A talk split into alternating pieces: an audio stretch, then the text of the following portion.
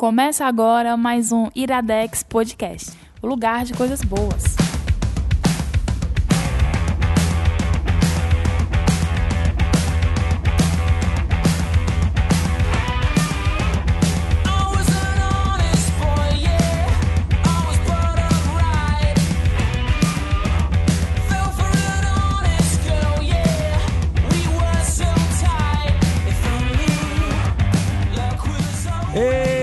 Começando mais um Iradex Podcast. Caio Anderson, essa foi a playlist mais fácil de todos os tempos. Foi a playlist mais preguiçosa de todos os tempos. Mas tem explicação. Opa, Gabriel Franks. Estamos com quem hoje aqui? De sempre, tá aí. tá- é tipo um móvel do escritório. Agora a gente vai chamar ele de DS. DS, Agora não é de mais sempre. PJ, é DS. É o de só. sempre, né? É o de sempre. PJ, é, DS que nem o Nintendo, né? DS Brandão. DS Brandão. Olá! Olá a todos. Estou aqui mais uma vez. Ultimamente tenho estado mais presente, inclusive, do que Gabriel Franklin, quase, né? Uh, Né? Eu queria o Eu couro não- aqui, mas não teve couro. Pensei que ia ter, mas o É É porque a gente tem pessoal- plateia, né? A gente tem Não sei se plateia o hoje. A gente tem plateia hoje. É tipo, a- é tipo o Chaves. É, se A gente tem tiver- claque. Se o Renan tivesse aqui, com certeza ia ter, ia ter claque. É, porque ele É ia ficar se metendo, né? É, ainda tem uma plaquinha assim, risos. Ele tem que ser nosso Grito. animador de palco. Choro, né? Berra. Gabs, e esse programa a gente tá gravando. Pro futuro. Nem sabe como é que vai. Porque, tipo, confuso, a gente tá tentando antecipar as coisas devido a Sete Reinos. Sete Reinos Sete que Reinos voltou. Cadê as Tá rolando manifestações já, aqui, as aí. manifestações? não tenho ideia como, não sei o que, não sei como é que foi o primeiro episódio, mas rolou, né? Aconteceu. Tá lá. Aconteceu. Está lá. É tão bom falar pro futuro, mas porque É. geralmente a gente fala, a gente pensa muito no passado, né? Mas É, pensar no verdade. futuro é interessante. Sim. Eu posso ter morrido. Todos nós. Caramba, quem não pode, Alguém né? pode ter jogado uma bomba aqui. É verdade. Iradex, enquanto nós estivermos gravando. mata dois podcasts hoje aqui. É verdade. Bosta mata vários. Na verdade, não, mata vários. Mata é. um monte. Tá Mata. contando só com quem está falando, mas na Não. verdade mata outros que É estão verdade. assistindo. Matam Verdade. três, mata quatro, mata um bocado. de Mata, podcast. mata. Mata mais de E se mil. pudesse, matava mil, viu, mancho? Mas, Caio Anderson, então tem um recado do Caio do futuro. É, Que é seu irmão gêmeo também, assim como o É. Caio Gordo, que é o Caio do passado. É. É o Caio mais magro do que agora, inclusive, É. no futuro. É, É, o Caio com 10 quilos. A cada dia ele está emagrecendo mais. não, É. eu tô engordando, gente. E tem um Caio gordo do futuro. É, É, tá olha bem. aí, olha aí, o futuro tem esperança. É, a história é cíclica, não é verdade? Então vamos subir a música, vai descer a música, vem o Caio do Futuro, depois o Caio do Futuro, a música, as músicas e volta a gente, tá? Tá, pois vai. Um abraço pro Caio do futuro.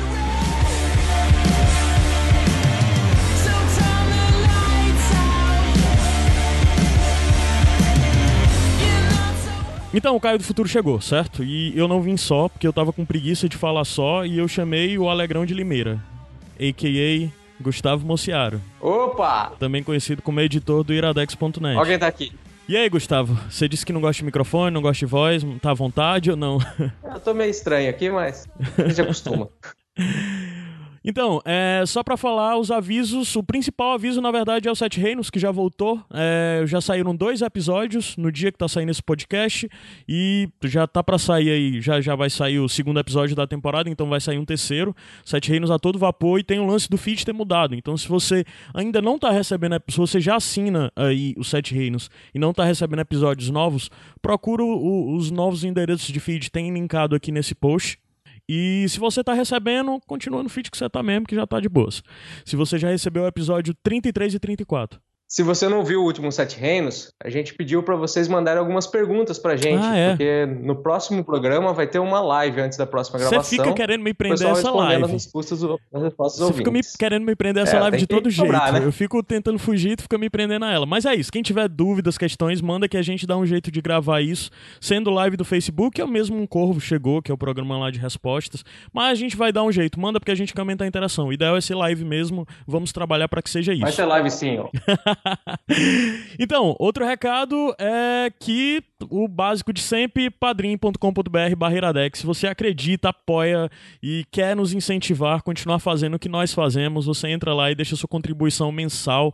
É, você assina uma das faixas de colaboração, escolhe o valor que quer contribuir e tem lá algumas recompensas que você vai entrar. Lá no site está bem descrito. Também tem as metas que meio que não estão todas atingidas. Uma das coisas é que o Sete Reinos ainda não é semanal, ele é quinzenal, mas a gente tá fazendo semanal. Mas assim, não é garantido que vai sair toda semana. Pra ser garantido que vai sair Sete Reinos toda semana, cobrindo todos os episódios da temporada, a gente tem que atingir a quarta meta que não tá atingindo, por enquanto. Então, qualquer coisa fica lá. Mas é isso. Eu vou repetir o que eu venho repetindo há algum tempo e eu não posso cair nessa armadilha, mas em breve vem novas metas e a gente vai também dar umas organizadas aí nas coisas de recompensas. Eu já fechei uma das metas, viu, Mociaro? Te digo já qual é quando eu desligar o gravador. Até medo. então, os recados são esses e o site do Iradex está a toda. Pra quem não conhece, Não né? para. Iradex.net, a gente tem o- agora três podcasts semanais nesse momento, né? Que é o HQ Sem Roteiro, o do PJ Brandão falando sobre HQ com especialistas, com pessoas que sacam bastante. O Iradex Podcast, que é esse, e o Sete Reinos, que é o nosso podcast sobre Game of Thrones, que agora, enquanto estiver rolando a temporada nova, vai estar saindo episódio direto. Depois que acabar a temporada, a gente vai ver o que vai fazer com os Sete Reinos, se vai ter como continuar, se entra em um intervalo para retornar mais na frente. Bem, vamos ver ainda. E além disso, tem o Sem Fim, que é um podcast esporádico. Uma hora ou outra o Sem Fim pode aparecer ou não. não vamos prometer periodicidade, nem mesmo quando aparece. Uma hora ou outra ele pode aparecer. E além disso, a gente tem no Iradex vários textos, publicações, colunas de pessoas que colaboram. E a pessoa que é responsável por isso é o senhor Gustavo Mociari, que está aqui. Sou eu. E essa semana mesmo, a gente já teve um bocado de texto, mesmo da Adá, né, que é que já gravou aqui conosco, que é uma grande amiga nossa, contribuidora, já saiu duas coisas dela essa semana, né, que saiu um cartas para carta, caramba, eu esqueci o nome. Como é? Me corrige. Cartas para o mundo. Cartas para o Mundo. E também saiu um conto, o conto dessa Saiu semana conto, dela, né? né?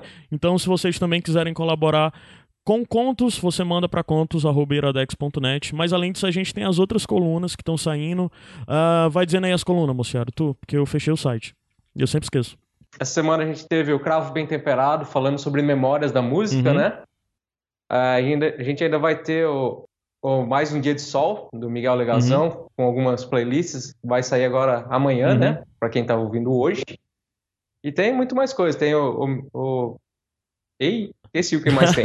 Tem a mixtape, tem a mixtape. tem. ah, tem agora. tá- aí tá saindo algumas coisas mais relacionadas a Game of Thrones. A gente tá até fechando pra ver se sai mais coisa também, né? Tipo, um mestre me contou que é um, um, um- post semanal que o pessoal da equipe de suporte lá do Sete Reinos tá fazendo, principalmente Tainá e Rudinei.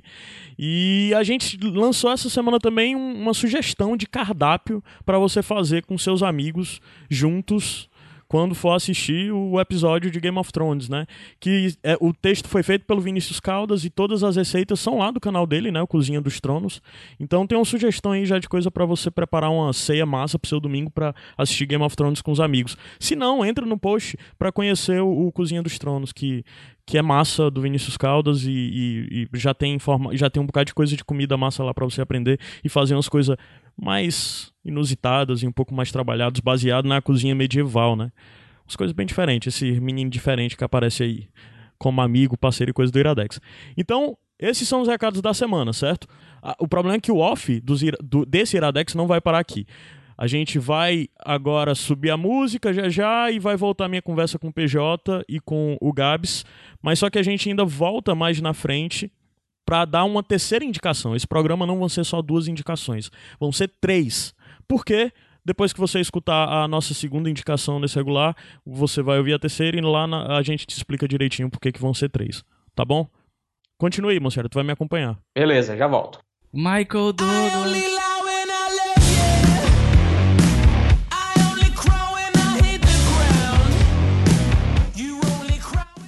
Iradex. Puxa, tu baixou de uma vez, macho. Baixou, não, uns- derrubou. É, Iradex Podcast É de volta. Eu espero desse. que as notícias do Caio do futuro tenham sido boas. Será? Esperamos que estejamos todos vivos ainda. Olha, eu tenho, tenho meus. Que, que não seja um momento de comoção e todo mundo esteja chorando porque está ouvindo a voz de alguém que já não está Gente, nós. pra que isso? Sei lá, É. mas a primeira coisa que eu penso no futuro é se eu morrer, mancho, e ficar essa mensagem aqui para as pessoas ficarem chorando depois, dizendo, ah, eu queria tanto que ele A pergunta, a pergunta é essa, então. A pergu- Qual é a pergunta? Não sei, não entendi. Não, é? não captei a vossa mensagem. O que você acha que vai acontecer se você morrer? Não- outros, é eu-? Não, na verdade, a minha pergunta era outra. Qual é, então? A Faz minha a outra pergunta é a melhor, seguinte. essa porra... O que você faria se você não pudesse morrer? Eita. Fica aí a questão. Se você Com fosse certeza eu não, faria, eu não faria podcast. É? Isso é uma verdade, é. Mas eu estaria pulando de bug jump, ó, mano, por aí. É, eu ia estar fazendo outras paradas dessa irresponsável.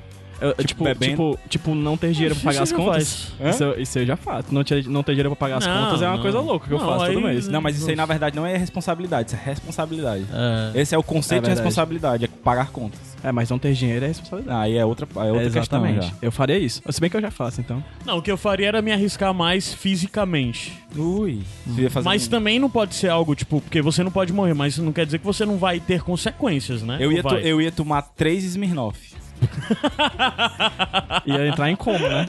Ia entrar em coma. Smirnoff Ice, gente. É, não é Smirnoff um Ice. litro de vodka, é um Smirnoff Ice. Com três ele apagava, valendo, é, alta- é, é hardcore isso aí. Ah, mas assim, uma per... Core. 13 Smirnoff Ice ou um, 2 litros de suco de maracujá. Não, mas podia ser aquele suco de uva concentrado. Aí tu deixa uns. Tu abre e deixa uns quatro dias lá No que sol. ele vira vinho. É tipo o Sério? efeito Jesus, é, ele vira vinho. Isso podia ser um bonus track bizarro, né?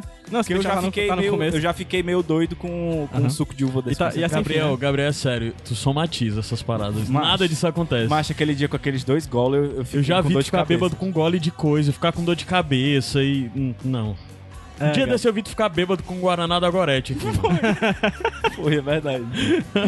Ainda tem a minha história. bêbado não, chapado. Um Foi, dia eu foi. conto a minha história. E não a- somente gravou, né? Gravou Iradex. É, um, um dia, num sem fim, eu conto a minha experiência com pílula de cafeína. Meu Deus. no trabalho. Eu tenho uma dúvida, porque falaram, porque vocês falaram que é a playlist mais preguiçosa. Vocês vão dizer depois por quê? Ah, é, a gente vai explicar depois. Opa, tá certo. Ah, tá. tá. aí o cliffhanger. Mas E hoje o que é que tem no programa, Gabs? a gente tem duas indicações que agora que eu me dei conta que elas podem ter coisas a ver uma com a outra. A Ah, gente então tu vai, vai que indicar... Bomba que eu não sabia. É, eu não, não, sabe, não tinha pensado. Mas a gente vai indicar o Não, tu mangá. tinha pensado, tu fez de propósito, é um programa temático. Qual o tema do programa temático? Eu não sei, eu ainda vou, eu vou decidir. Ah, meu eu ainda vou Deus. Foram duas decidir. coisas que foram feitas. É difícil. É. Essa é Não, ó, uma das, uma da primeira, das primeiras relações é que os dois têm forma escrita e forma visual. Ah, meu Deus do céu. Olha tá. aí. É também conhecido como adaptações. Exatamente. É isso aí, é Os dois Exatamente. foram adaptados. Boa, O- a gente vai indicar o mangá barra anime Ajin e o livro barra série O Conto da Aya, ou Handmaid's Tale. Pronto, aí. Vai ser É bom, hein? Vai ser bom. Será? Então pronto, sobe a música? Sobe a música e daqui a pouco a gente volta. Tá, Com tchau. o Pedro bichos. Gabs e o Caio do Futuro. Não, é o do presente, Não né? é do futuro, é daqui a 10 minutos.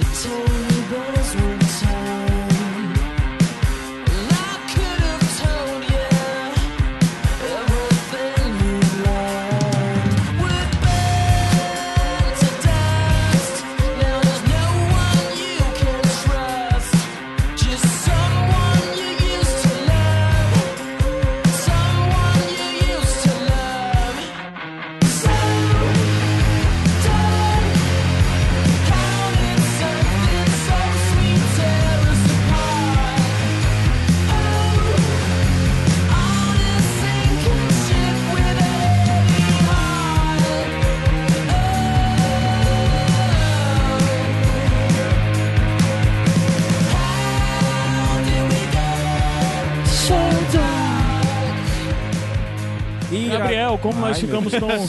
Gente, o Caio Tom hoje tá Darks. que tá, né? Tá. O Caio hoje tá que tá. Como Tá. nós ficamos tão darks? Dark Sexual. Dark sexual. Bora, mano, mano. Mas essa, play- essa playlist realmente tá preguiçosa porque não teve nem transição de música, a gente É. só subiu e desceu. Tá uma Esse- maravilha, eu acho que eu vou esse fazer é o Gabriel só assim. mano. Franklin. Eu vou fazer só assim agora. É, os bastidores. Caio Anderson, de quem é a indicação e qual é a indicação? Não tenho ideia, Gabriel. tu, não sabe mesmo. Não sei. Depois só o me Gabriel. pela playlist aí, adivinha o que a gente vai indicar. Fala de Dark, fala tá. de Imortal. O primeiro é. É o anime. É, Aijin. aí. Ajin. Tinha 50% de Ajin. acertar. Não é Aijin, é Ajin. Ajin. Demi beleza. Human. É, não tá o Felipe aqui Certo. pra falar como é que fala. né? Ajin. Né? Então eu vou dizer que é do PJ. É meio minha, meio meu, do Gabs, né? meu risco é. Meu, meu chute é esse. Não, é, é 100% do PJ. Não Pronto, vou, fa- não vou Não, falar é meio... nada. não, eu não vou falar nada. Ah, a gente Menino outra coisa. DS Brandão. Desce Brandão, vai. Fala, TC Caio. Sinopse. Sinopse de Ajin Demi Human. Antes de mais nada, Ajin é um mangá, né? Foi criado por um cara chamado ah, Gamon Sakurai. É um mangá desse cara, desse mangaka. E foi é um mangá de dessa década de 2000 pra, 2010 pra cá. Foi adaptado pela TBS, salvo engano, pela, pela rede TBS lá do Japão. E posteriormente teve os direitos comprados pela Netflix pra ser distribuída mundialmente. Né? A Jin é uma história que, que se baseia, se foca principalmente na figura de um estudante japonês chamado Kei Nagai. É, nesse universo do Kei, existem.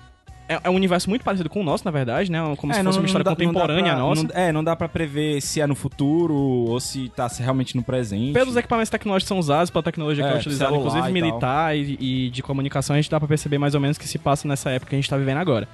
Mas nesse universo do Kei, existem coisas diferentes do nosso mundo. No caso, pessoas que não morrem. Né? Um grupo de pessoas espalhadas pelo mundo, bem um grupo bem pequeno de pessoas que não morrem, que são chamadas de agins, né? São, os agins, eles são pouco conhecidos, ah, pelo menos o grande público do mundo, as a maior parte das pessoas não conhecem como é que são esses personagens. Ah, existe uma narrativa que é criada mediaticamente que eles são como demônios, Isso. Ou alienígenas, né? ou alienígenas, ou, ou coisas que além do humanos. Eles não são considerados humanos. E essas pessoas, elas vivem no anonimato. Até que, caso em algum momento eles descobrem que esses jardins existem, né? Porque eles não morrem em ocasiões especiais, por exemplo, um acidente, coisa do tipo. As pessoas acabam percebendo que essas pessoas não morrem. E aí, no caso, elas são perseguidas.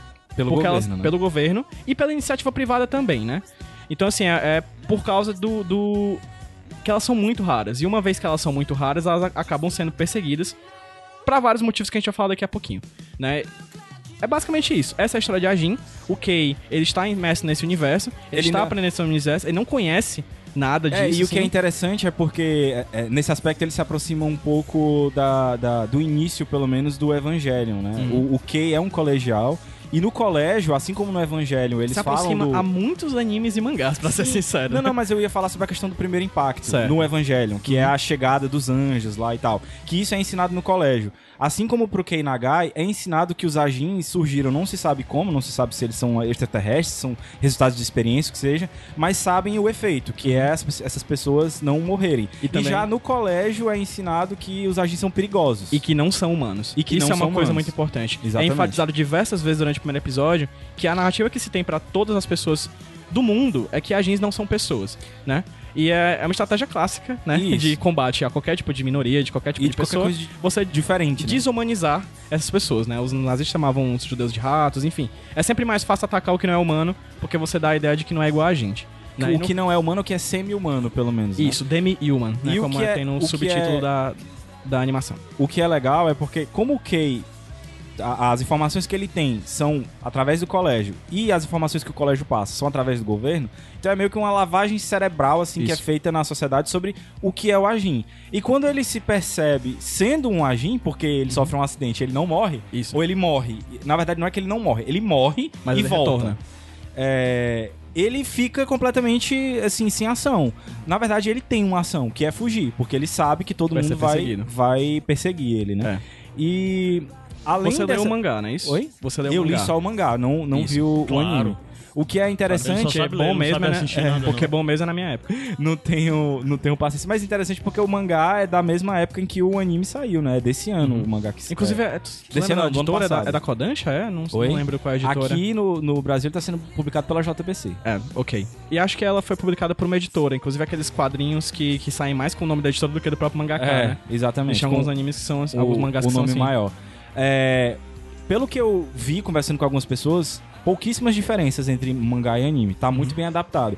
O que algumas pessoas me falaram é que o jeito da animação do anime é um pouco diferente, é, né? É diferente. Porque a animação ela já tem duas temporadas, né? Eu pesquisei em alguns blogs, alguns blogs inclusive não muito confiáveis, então eu vou dar uma informação que talvez não seja verdadeira, que já existe uma terceira temporada confirmada pra 2018. Uhum. Mas as duas primeiras temporadas, cada uma tem três episódios, padrãozinho Netflix, cada episódio. é, Padrãozinho As Netflix duas já para animações. As duas já estão no Netflix, cada uma com 23. Com 23 não, com 13 episódios, então um total de 26 episódios até o momento.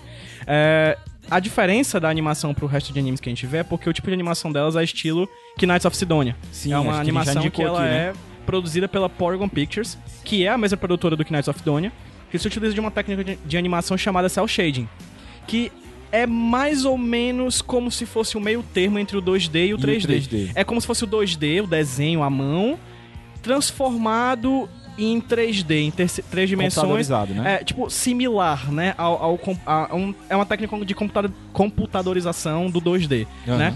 Ao ca- Tá muito alguém que não tem ideia do- de como explicar a coisa. É. Uma técnica de computadorização. É, exatamente. Pensa, pai. Mas ainda mais porque eu tô falando e tu não, né? Então, assim. É... Então vamos ser um pouquinho mais. Sim, é... Ele acha que é uma competição. Ele sempre acha que é competição, sempre, sabe? Sempre. Se não fosse, tu já tinha perdido. Sim.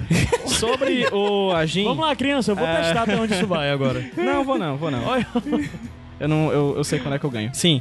É, no caso do Agin. Esse é o tema desse programa Caio, de hoje. Desculpa, pessoal. Caio, foi mal, perdão.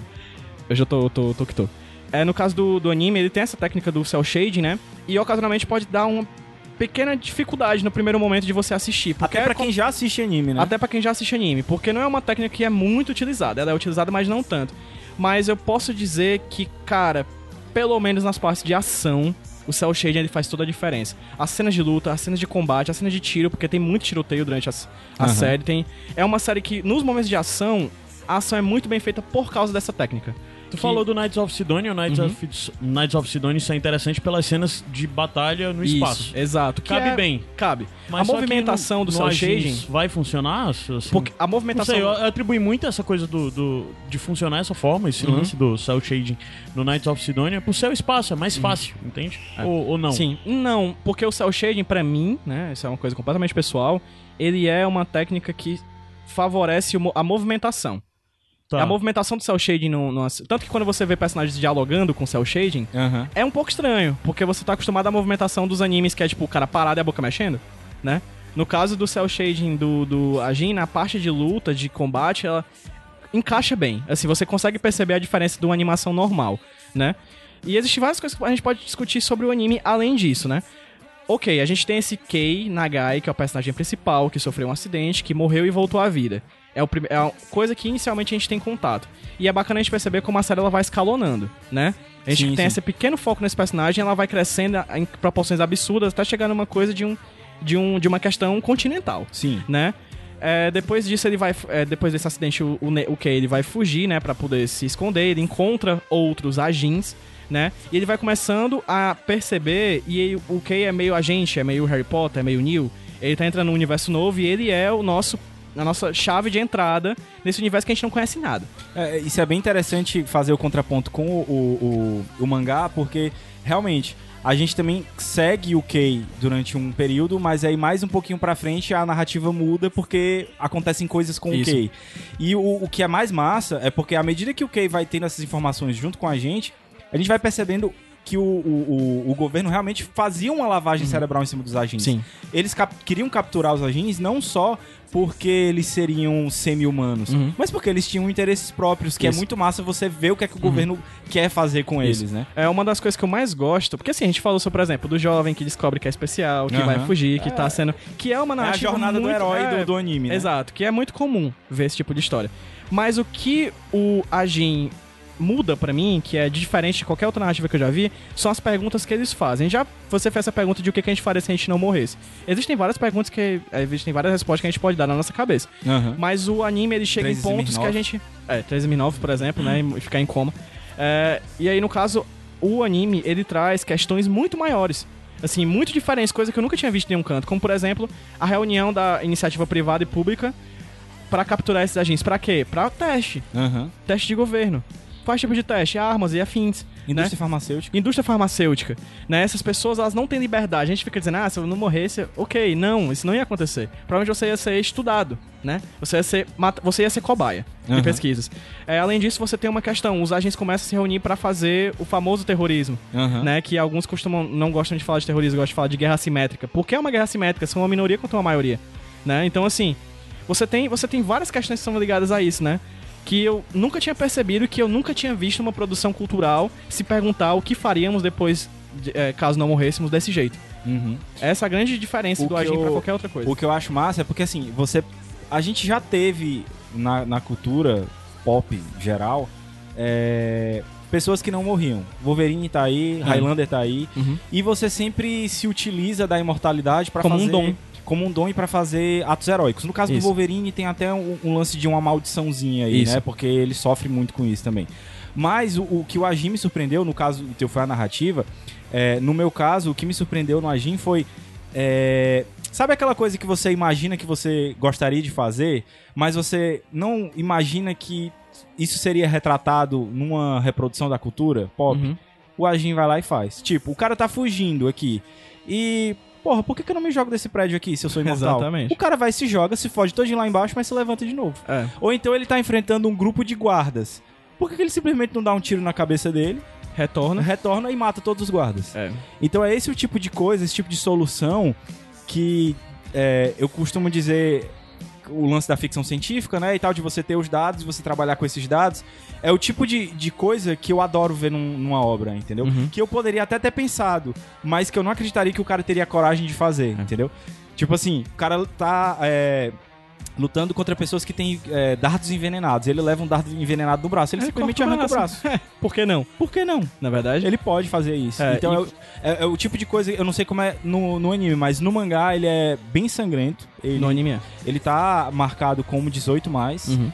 É, No anime eles dão uma, uma limitada. Eles uma não suavizada, é mais, né? Existem cenas muito pesadas, assim, mas não chega a ser mais 18. E, e eu acho a dinâmica foda. É. Tu falou muito das batalhas no anime, no mangá, a, a ação. Eu acho complicado às vezes ver a ação em mangá. Quadrinho eu acho até mais fácil. Mas pelo traço, Manga é às quadrinho. vezes. Mas, ok.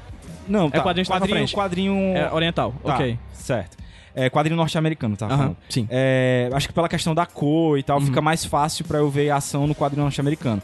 Mas no Agi eu não tive esse problema. É muito Uhum. bem desenhado, a arte é muito boa e facilita muito a, as- a dinâmica da ação. Eu acho Sim. realmente impecável, assim. É. No Brasil ele já tá no volume 6 ou 7, eu acho que quando sair esse programa aqui já tá no volume 6.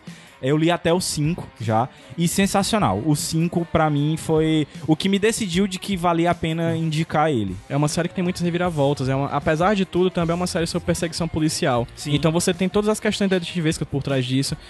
ênfase em um personagem chamado Sato, que é o Amigo. vilão, amigo, não sabemos, porque ele é uma Ele, é, persona. ele, ele não é duas caras, ele é mil ele é, caras. ele é mil caras, assim. O Sato, e ele é o mais velho, ele é um senhor de idade já. O cara da boina. Então ele é o cara que manja. Ele sabe o que é ser um agin há muito tempo. E ele tem treinamento militar. Então, assim, ele de longe, pra mim, é um personagem mais instigante da série. Porque Até por ele é causa o que leva. soluções aí que eu te Ele é o falei. que né? leva ao extremo a pergunta: o que faríamos se nós não morrêssemos? Né? Ele é o cara que sabe o que faria. E há muito tempo. E ele usa isso como, como força pra lutar contra o governo que quer capturá-lo. Assim, é, é um anime muito bacana. Tem duas temporadas. Quando eu assisti a primeira temporada e fui assistir a segunda, muita gente disse pra mim que a segunda era melhor. Eu não achei, eu achei a primeira melhor que a segunda. Mas isso não quer dizer que a segunda seja ruim, nem um pouco. A segunda a gente tá acima da média de muito anime. Muito anime mesmo, sabe? Então, assim, eu terminei a segunda temporada louco pra chegar logo a terceira pra poder assistir. E se for verdade o que tu falou, É. chega ano que vem. né? E a pretensão, nesse mesmo texto que eu li, que eu não sei se é verdade, então se tá na internet pode ser verdade, né? é verdade. É, que chega em 2018 e a, a pretensão é que a última, a última temporada seja a terceira. Seja a terceira? O que é ótimo, eu particularmente gosto disso nas narrativas orientais. Isso, Elas é. têm um começo e meio e fim, elas Eu não ficam acredito se que estendendo o- pra semi a menos que seja One Piece. Eu não pesquisei ainda se o mangá já terminou lá fora. Uhum. Então eu não sei de dizer quantos vão ser. Mas eu acredito pela, pela, pelo jeitão da história que ele vai ter um número assim ilimitado. Tipo uns 10 volumes, 15 volumes por aí. Não vai ser um negócio muito Uhum. E olha só, a gente esticado, nem não. chegou a falar do envolvimento do governo americano nessa Isso, trama. A gente é. não chegou a falar das IBMs, que são as Invisible Black Matters, Mas que é, são... isso é massa a pessoa É, descobrir. então assim, é um anime que apesar de a gente ter falado somente o plot central, tem muita coisa além. Muita coisa além. Assim como quadrinhos como o próprio Death Note ou outros animes que a gente pode falar aqui, é um anime que começa pequeno e vai escalonando. Isso, é, acho Né? que é- foi a melhor definição. Ele escalona. É. Ele sai do Kei Nagai, que é o bem particular, Isso. E vira pra o- Japão. e vira Japão. E né? vira mundo. Vira mundo, né? Então, assim, é uma coisa realmente muito. É uma animação fora do comum. Assim, eu acho que, que vale a pena você assistir e você consegue assistir de uma lapada só, porque você não consegue parar. Tem muito cliffhanger, né? As temporadas são muito bem conduzidas, você tem um começo, meio e fim muito rápido, três episódios. Então, você. Certeza que você gosta de anime, você vai gostar, e se não gosta, talvez dê uma chance, porque vale a pena. A Gin Demi é um anime muito bom. E aí você escolhe se vai querer assistir o anime, que tá na Netflix, ou vai ler o mangá, que é o mangá Ou, da JPC. por que não os dois? Why Por not que não both? os dois? Na Exatamente. verdade, porque eu tô louco pra ler o, anime, o mangá. Porque realmente as- a- o desenho me, me instiga bastante. O anime ele dá uma pasteurizada no desenho, assim, é um desenho que você olha e você Uhum. parece tipo igual a todos, entendeu? Mas acho que o, ani- a- a- o mangá tem uma estilização muito bacana. Pelo pouco que eu vi, os- o traço é muito interessante. Show. Massa a indicação. Tu tava com medo de indicar, ó, mas deu certo. Não, cara. A gente tá, a gente tá aqui pra, pra mudar. Pra Pois vamos, melhorar. su- pois vamos subir a música e daqui a pouco a gente volta. O que é, que é esse aqui, PJ? É. Gosto da Shell. Iradex.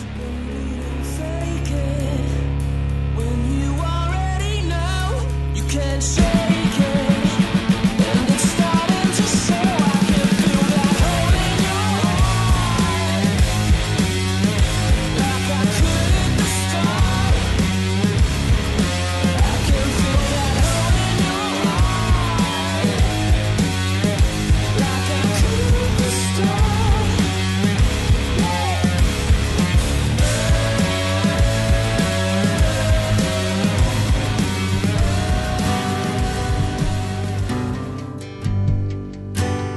I had been God. I would have rearranged the veins in the face to make them more resistant to alcohol and less prone to aging. If I had been God, I would have sired many sons, and I would not have suffered the Romans to kill even one of them. E, e, e, que esse, Iradex Podcast de volta. esse rapaz tem futuro aí. Quem, Esse quem, quem é esse rapaz aí? futuro, Rogério Águas. Rogério Águas. Falaremos dele no bônus track. Grande e, Rogério e Águas. talvez em outros programas Olha aí. também, futuramente, quem sabe. Não são águas Não passadas. saberemos. Não, são Não são águas águas Não passadas. sei. Tudo. É. Cadê a, a claque? Não teve a Não claque teve aqui. claque. Não teve claque. É. Caio Anderson, de quem é a indicação agora? A segunda indicação é sua, Gabriel Franklin. É, É o. minha. Alguma coisa de Aya, livro, o livro de Conto Aya, o da conto, Aya. o conto da Aya. Em inglês, e, The Handmaid's The Tale. Handmaid's Tale.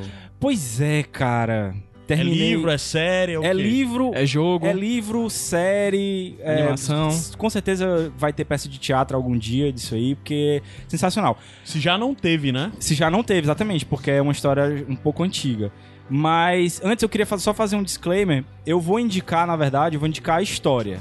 E aí, de acordo com o que você preferir, você escolhe se você vai querer ler o livro ou se você vai querer ver a série. É um iradex de escudas, na É verdade. um Iradex de escolha, É, exatamente. você- Pronto, olha aí, a- Pronto. olha aí. a- Pense que o, o Gabs agora está na sua frente, com óculos escuros, uma pílula vermelha numa mão e uma pílula azul na outra. Exa- olha Você aí. vai escolher. Você Mas vai só que a analogia é péssima, porque uma pílula vermelha e uma pílula azul te levam pra caminhos muito diferentes. Aqui, escolher entre o livro e a série, eu acho que os caminhos não então, são tão uma diferentes pílula assim. rosa e uma pílula fúcsia. Pronto. Melhor? Pronto, é. Rosa e fúcsia. Ou laranja e ma- amarelo queimado. E as duas dão lombras bem parecidas. Pronto, Pronto, pronto. boa. Gostei. É, ainda Gostei. mais com o Rogério Águas tocando de Gostei. fundo. Ora, se não.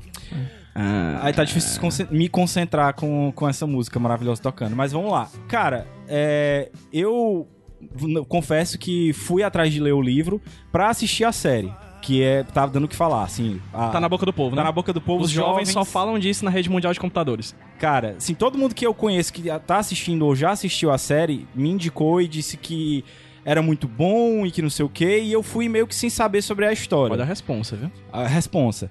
E a primeira surpresa foi quando eu vi no verso do livro, que eu não costumo olhar o verso do livro, mas que tava em letras garrafais, que esse livro ganhou, é, no final da década de 80, o prêmio Arthur C. Clarke. E o prêmio Arthur C. Clarke é um prêmio de ficção científica. E eu não tava preparado pra encontrar uma história de ficção científica. Eu tava, pelo que as pessoas estavam me falando, eu tava preparado pra encontrar outro tipo de história. Então, quando eu comecei a ler o livro, foi um choque muito grande e foi também uma surpresa muito boa. Então, é, sobre basicamente o que é a história. A sociedade evoluiu, ou involuiu, para um padrão não tão diferente do que a gente tem hoje, mas mais extremo. Onde os homens tomaram controle da sociedade. Os homens as- masculinos. Os homens masculinos. Ok. E as mulheres foram legadas a determinados setores bem específicos, com, com tarefas específicas e controladas pelos homens. Pera, isso é, isso é ficção científica? Não, não é tão ficção científica, mas isso é levado ao extremo. Sim. Por quê? As Uma mulheres distopia. são obrigadas. É uma espécie de distopia, assim. Uhum. As mulheres são obrigadas a se vestir de acordo com a sua função. Se você é uma Marta e você trabalha na casa, você cuida do lar, você se veste de verde. Se você é uma esposa e você é, seja você rica ou seja você pobre, você vai ter uma cor determinada. As ricas vão se vestir de azul e as pobres vão se vestir de retalhos de várias cores diferentes. E existe o que é o mais impactante na história, que são as aias, que se vestem de vermelho e que elas servem para a procriação. Por que, que elas servem para procriação? Porque elas são das poucas mulheres que ainda são férteis. Acredita-se que, é, na verdade, não se sabe por que começou uma baixa da natalidade.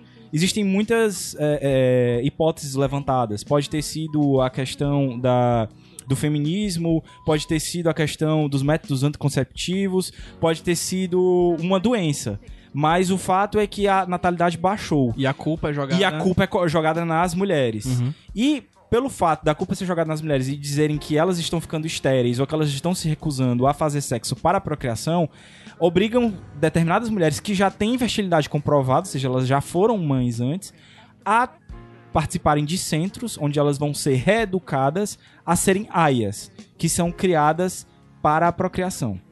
Então, é, o assunto é bem pesado, Bastante. bem forte. E, e é aqui já chega a, a- a- o primeiro ponto em que você separaria, vamos dizer assim, a série e a, o livro. livro. Não entre azul e vermelho, pílula azul e vermelha, mas pílula laranja e amarelo queimado. Exatamente. O impacto é, é forte do mesmo jeito, mas o impacto eu, eu acredito que seja maior no livro, porque o livro ele é contado em forma de diário. Ou, sim, em forma de diário. Ele é em primeira pessoa e a gente acompanha justamente a Aya que tá contando a história pra gente, que é a Off-Red. E aí a gente já tem o, mais um impacto da, dessa sociedade nova. As mulheres, as aias, perderam seus nomes. Elas têm agora um patronímico, ou seja, elas recebem o nome do senhor, do comandante que as contratou, vamos dizer assim. Então, Off Fred é porque ela é do Fred. Off Fred. Assim como tem a Off, Mas esse, esse nome é tipo. É... o Fred é o nome do comandante. É do tá, mas Fred. é sobrenome? É... Não, não, é o nome dele. Fred é, o, nome. primeiro nome. Então é off Então, Fred é do Fred. do Fred, Então deve ter várias Off com nome repetido, né? não tem aias com nome repetido porque elas recebem. Quando uma aia não dá certo, tipo, ela passa dois anos, três anos, ela não dá um filho pro comandante, ela é substituída. Então essa nova aia que chega é off Fred também. Ou então é off Glenn, ou é off Mark. Então é uma aia por Com comandante. uma aia por comandante. Entendi. E ela tem esse período aí que é pra dar certo. Se não der certo, ela é trocada Gente, de horrível, comandante. Terrível. Eu já tô... E o, o- o- como eu tava falando, o impacto no livro, de certa forma, é maior porque você tá com a Off-Thread ali. Você é a Off-Thread. Você tá com ela na cerimônia, você tá com ela nos, no dia a dia. Você é ela. Na série, de certa forma, você tá vendo de fora, porque você tá vendo acontecer com ela. Eu acho. O in- é- é forte também, mas o impacto do livro é maior. Então, aí eu já vejo um- uma diferença. Mas, afora isso, a questão de você ter uma empatia. Não, porque a empatia é a mesma também, mas, tipo, é visceral o livro, ele é bem mais visceral do que a série. Então, afora isso, a série tá muito bem adaptada. Eu assisti o primeiro episódio e metade do segundo. de uma autora, né? O livro? É, é Margaret Atwood. Ok. E ela tá intimamente ligada com a série. Ela é produtora executiva, ela é roteirista. E é até uma, uma dica, assim, que se você já leu o livro, pode ir assistir a série, porque, inclusive, pelo que eu já conversei com algumas pessoas que já terminaram a, a série, ela vai além. É Irado. como se ela agora tivesse a oportunidade de quase 30 anos depois, porque o livro é de 85, Aham. de dar uma continuidade pra uma coisa que ela não teve. E talvez no de livro. melhor contextualizar, né? também. Exatamente. É isso que eu tava pensando, cara. Exi- Claramente existe um motivo de por que esse, esse livro ganhou esse prêmio na década de 80 e somente agora ele foi, publica... foi virar série, né? Existe um, um contexto político Sim, que isso sim. faz total sentido, né? Uma época de bastante conservadorismo e que a gente tá vivendo no mundo, né? Não falo nem somente nos Estados Unidos, assim. É uma, é uma onda mundial em que, com certeza, um produto cultural desse, dessa, desse tipo de série se encaixa eu não vou nem dizer melhor hoje, porque se encaixa em qualquer período, porque na verdade Sim. esse tipo de, de questão relacionada a uma a diminuição da, da mulher na sociedade, ela é, é constante. Ela né? é constante Mas existiu, hoje né? ela tem um, um motivo de existir, acredito. Mais talvez do que antes. O que é, é mais Como uma- série. Eu, eu já. Eu já acho interessante falar que na verdade não seria motivo. Aham. Seria ela ter uma função, porque na verdade eu acredito que ela só é possível hoje eu já vejo o outro lado, eu já vejo o copo meio cheio. Porque exatamente hoje em dia esse tipo de debate tem espaço. E por mais que se fale que questão de um ano, dois anos pra cá, três anos, uma onda conservadora cresceu. é, ao contrário do que indícios de cinco anos atrás parecia, né? Que o mundo seria mais progressista e parece que agora tá regredindo. Esses ciclos são normais, de regresso e progresso. É, a questão é que agora essa série só é possível de estar acontecendo é porque eu acho que exatamente houve uma onda grande de progresso onde esse tipo de debate é de interesse público. E hoje em dia ela tem função, já que a, o Sempre teve, regresso né? do- Sempre já- teve função, a verdade é essa. Mas ela se torna especial nesse momento por haver também, exatamente por haver essa onda Sem contar. é, é, de regresso Uhum. de forma A- a totalmente parcial, nós chamamos de É, regresso. e a força forte desses serviços novos que estão aparecendo, né? Porque não é de uma emissora de TV normal. É do Hulu, a né? série. É É, do do Hulu, Hulu, que né? também é um serviço de streaming, assim como Netflix. E outros que também. E a própria Amazon Prime, né? Uhum. Que também tem um histórico de, de séries e produções culturais progressistas, né? Aham. O, a gente tava até conver- conversando aqui antes, em off, que o Hulu fez uma coisa legal. Ele lançou os três primeiros episódios num dia específico e depois ficou lançando um por, por, por, por semana. Quantos episódios são, São sabe? 10 episódios a primeira Uhum. temporada. A segunda temporada já foi confirmada já logo depois que o terceiro que os três primeiros episódios foram Lançados. ao ar, né? E, e o que é interessante é, é isso, né? Assim, como eu tava falando, a primeira dica, né? Se você já leu o livro, assista a série, porque provavelmente ela vai continuar a- a- além do livro, né? E se assistiu a série, veja o livro porque é outro ponto de vista. Aí né? é que eu vou falar. A minha dica é: se você tiver a menor intenção de ler o livro, não assista a série primeiro. Ok. E aí eu vou falar da minha experiência agora. Eu fui muito impactado pelo livro, muito mesmo. E é porque eu não sou mulher. Imagine se eu fosse mulher e, e- e- se a minha não fosse simplesmente uma empatia, se fosse eu sentir na minha carne o, o, o que tá acontecendo ali, entendeu? Uhum. É, mas, como eu disse, é muito visceral e eu fui muito impactado, até mesmo por estar escutando essa trilha sonora que tem tudo a ver, que o disco do Roger Waters que eu vou falar depois. Mas o livro, ele não, te, ele não é escrito de uma forma linear. Como é uma pessoa que está sofrendo esse tipo de, pode-se falar, de violência, por mais que ela esteja quase que dopada, que ela tenha sido sofrido uma lavagem cerebral, muitas vezes ela não se lembra da vida dela antes, ela não consegue se lembrar. É, as coisas vão sendo reveladas pra ti aos poucos. Então é uma leitura que te desafia. Você vai conquistando as coisas, entendeu? Você aos poucos você vai conquist- sabendo que Alfred tinha uma filha, que ela era casada e que aconteceu alguma coisa com o marido dela, mas isso vai vindo aos poucos, entendeu? E é como meio que uma recompensa pra você e pra ela que você que ela vai conseguindo se lembrar, que ela vai conseguindo quebrar aquelas amarras. E é isso diário, né? que vai falou. é, é um diário. né? Primeira pessoa. e né? você vai acompanhando dia a dia o que aquilo vai acontecendo. A série não, a série, eu como eu falei, eu vi o primeiro episódio e o segundo. Ela é muito mais rápida, muito mais dinâmica. Então, eu- a palavra que eu vou usar é até meio forte, mas eu me senti um pouco traído, sabe? Tendo me esforçado tanto com Alfred no livro e agora ser tudo entregue pra mim assim muito rápido pela série. Então eu acho que Gabriel, sempre com seus preciosismos. então, não, mas, mas é sério, eu acho que se alguém quiser, tiver o mínimo interesse de ler o livro, lê o livro primeiro antes da série. Porque eu acho que se você ver a série e depois você for ler o livro, você não vai. É, você não vai ter o mesmo impacto e você vai. Não, esse livro tá muito chato, isso aqui tá demorando demais pra ter in- informações que eu já tenho, entendeu? Eu acho que vai desestimular um pouco. Mas, independente da forma como você vai ver, seja pelo livro, seja pela série, conheça essa história. Por quê? Porque por mais que ela tenha ganhado um prêmio de ficção científica, ela não é ficção científica. É, a reflexão que, que surge, na verdade, e o que eu quero, o que eu quero trazer dessa indicação é o seguinte: se a gente deixar qualquer coisa, eu digo qualquer coisa mesmo, religião, sexismo, futebol, é, sei lá, gosto pessoal, se a gente deixar qualquer coisa subir além da, do bom senso e da empatia, se Do a gente deixar qualquer próximo. coisa, vai acabar nisso, entendeu? Se não num conto da Aya, numa coisa diferente, mas que com os mesmos princípios. Então o que a gente precisa é saber que a gente tem o nosso mundo individual, a gente tem os nossos gostos, a gente tem as nossas crenças, o que seja, mas a gente não pode deixar isso interferir a vida do outro negativamente. É, é o, o, a- o grande ponto assim que eu, que, eu, que eu levantei. E que realmente me impressionou. Eu falei em alguns programas anteriores que o Matéria Escura tinha sido meu segundo livro preferido e o Conto da Aya conseguiu chegar a isso. E que pena que eu demorei tanto pra ler esse livro, porque ele foi publicado dois anos antes de eu nascer e hoje eu, quase com 30 anos, fui ler pela primeira vez e ter contato com isso. Então, assim, é interessante que a série esteja saindo, a- a- apesar de ser um veículo um pouco menos conhecido, né? Talvez se fosse pela Netflix, mais pessoas fossem conhecer, porque atualmente se você não tem acesso ao Luvo, você tem que ir atrás do Tivira. É, mas, por exemplo, é, personagens importantes como a Emma Watson estão fazendo campanha para que a série seja assistida, para que o livro seja lido. Ela distribuiu, saiu deixando livros em Londres para que as pessoas leiam. É o livro que ela está discutindo no clube de leitura dela no Goodreads, que é uma, uma plataforma que a gente já falou aqui outras vezes. Então, assim, é importante que essa história seja conhecida para que a gente não deixe isso acontecer, porque não é impossível, cara. Principalmente no livro, a, a série também, porque ela atualizou, né? Vamos dizer assim, ela atualizou muitas coisas.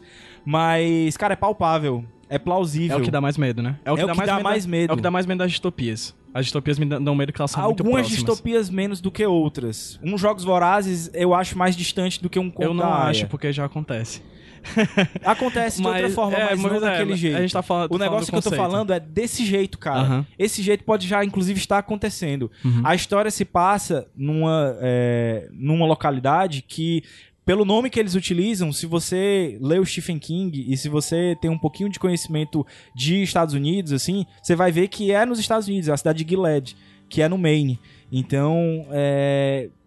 Cara, nada impede que no sul dos Estados Unidos ou em qualquer outro lugar do mundo isso, Isso já esteja aconteça, né? acontecendo.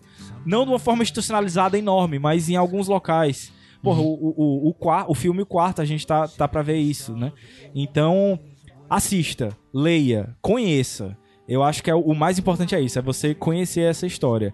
E deixa nos comentários aí, se você só viu a série, se... é, Não, não deixa não, porque vai ser spoiler. Esquece o que eu falei. Esquece, não, esquece o que eu falei. Diga só se você já... já qual a sua experiência, se você já leu o livro, se você já, já viu o filme, se você já viu os dois e quais os impactos que, que você teve com a série. Mas vamos conhecer aí o Handmaid's Tale ou o Conto da Aya, se você for pegar Estou o livro. instigado.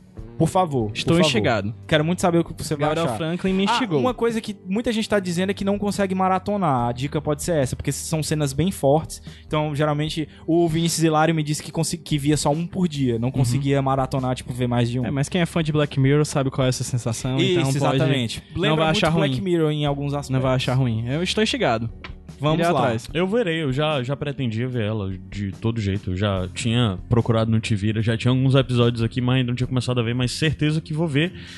Essa semana ainda começo a ver, quando o episódio sair, talvez eu já tenha acabado. Sabe qual a duração Aí eu de vou cada ficar episódio, me mais ou menos? sentindo, Cara, eu acho que é porra, 50 e eu já poucos devia ter minutos. visto pra poder falar sobre a série. É, eu acho que são 50 e poucos minutos. Ah, média. Média, assim, de streaming, né? Isso, é, exatamente. Não é nada exorbitante, não. Mas... Seu Gabs Franks, qual a música que vai subir? Cara, a música que vai subir é, a que é, é o nome do disco, inclusive. E aí a é gente... o Is This Life We Really Want. We Really Want. Então, e é a, a grande pergunta que a Alfred se faz dentro do livro. É essa a pergunta que ela faz. E por isso que casa tanto esse disco e na volta a gente volta. Essa é a vida que nós queremos. Realmente que queremos. Nós realmente Fica a dica aí que o Roger Waters publicou isso aí com a cara do Temer. Oh! Antes do disco ser, publica ser lançado. Hashtag meditei. Então, Vamos lá. Vamos subir a música daqui a pouco a gente volta. Fear. Fear drives the mills of modern man. Fear keeps us all in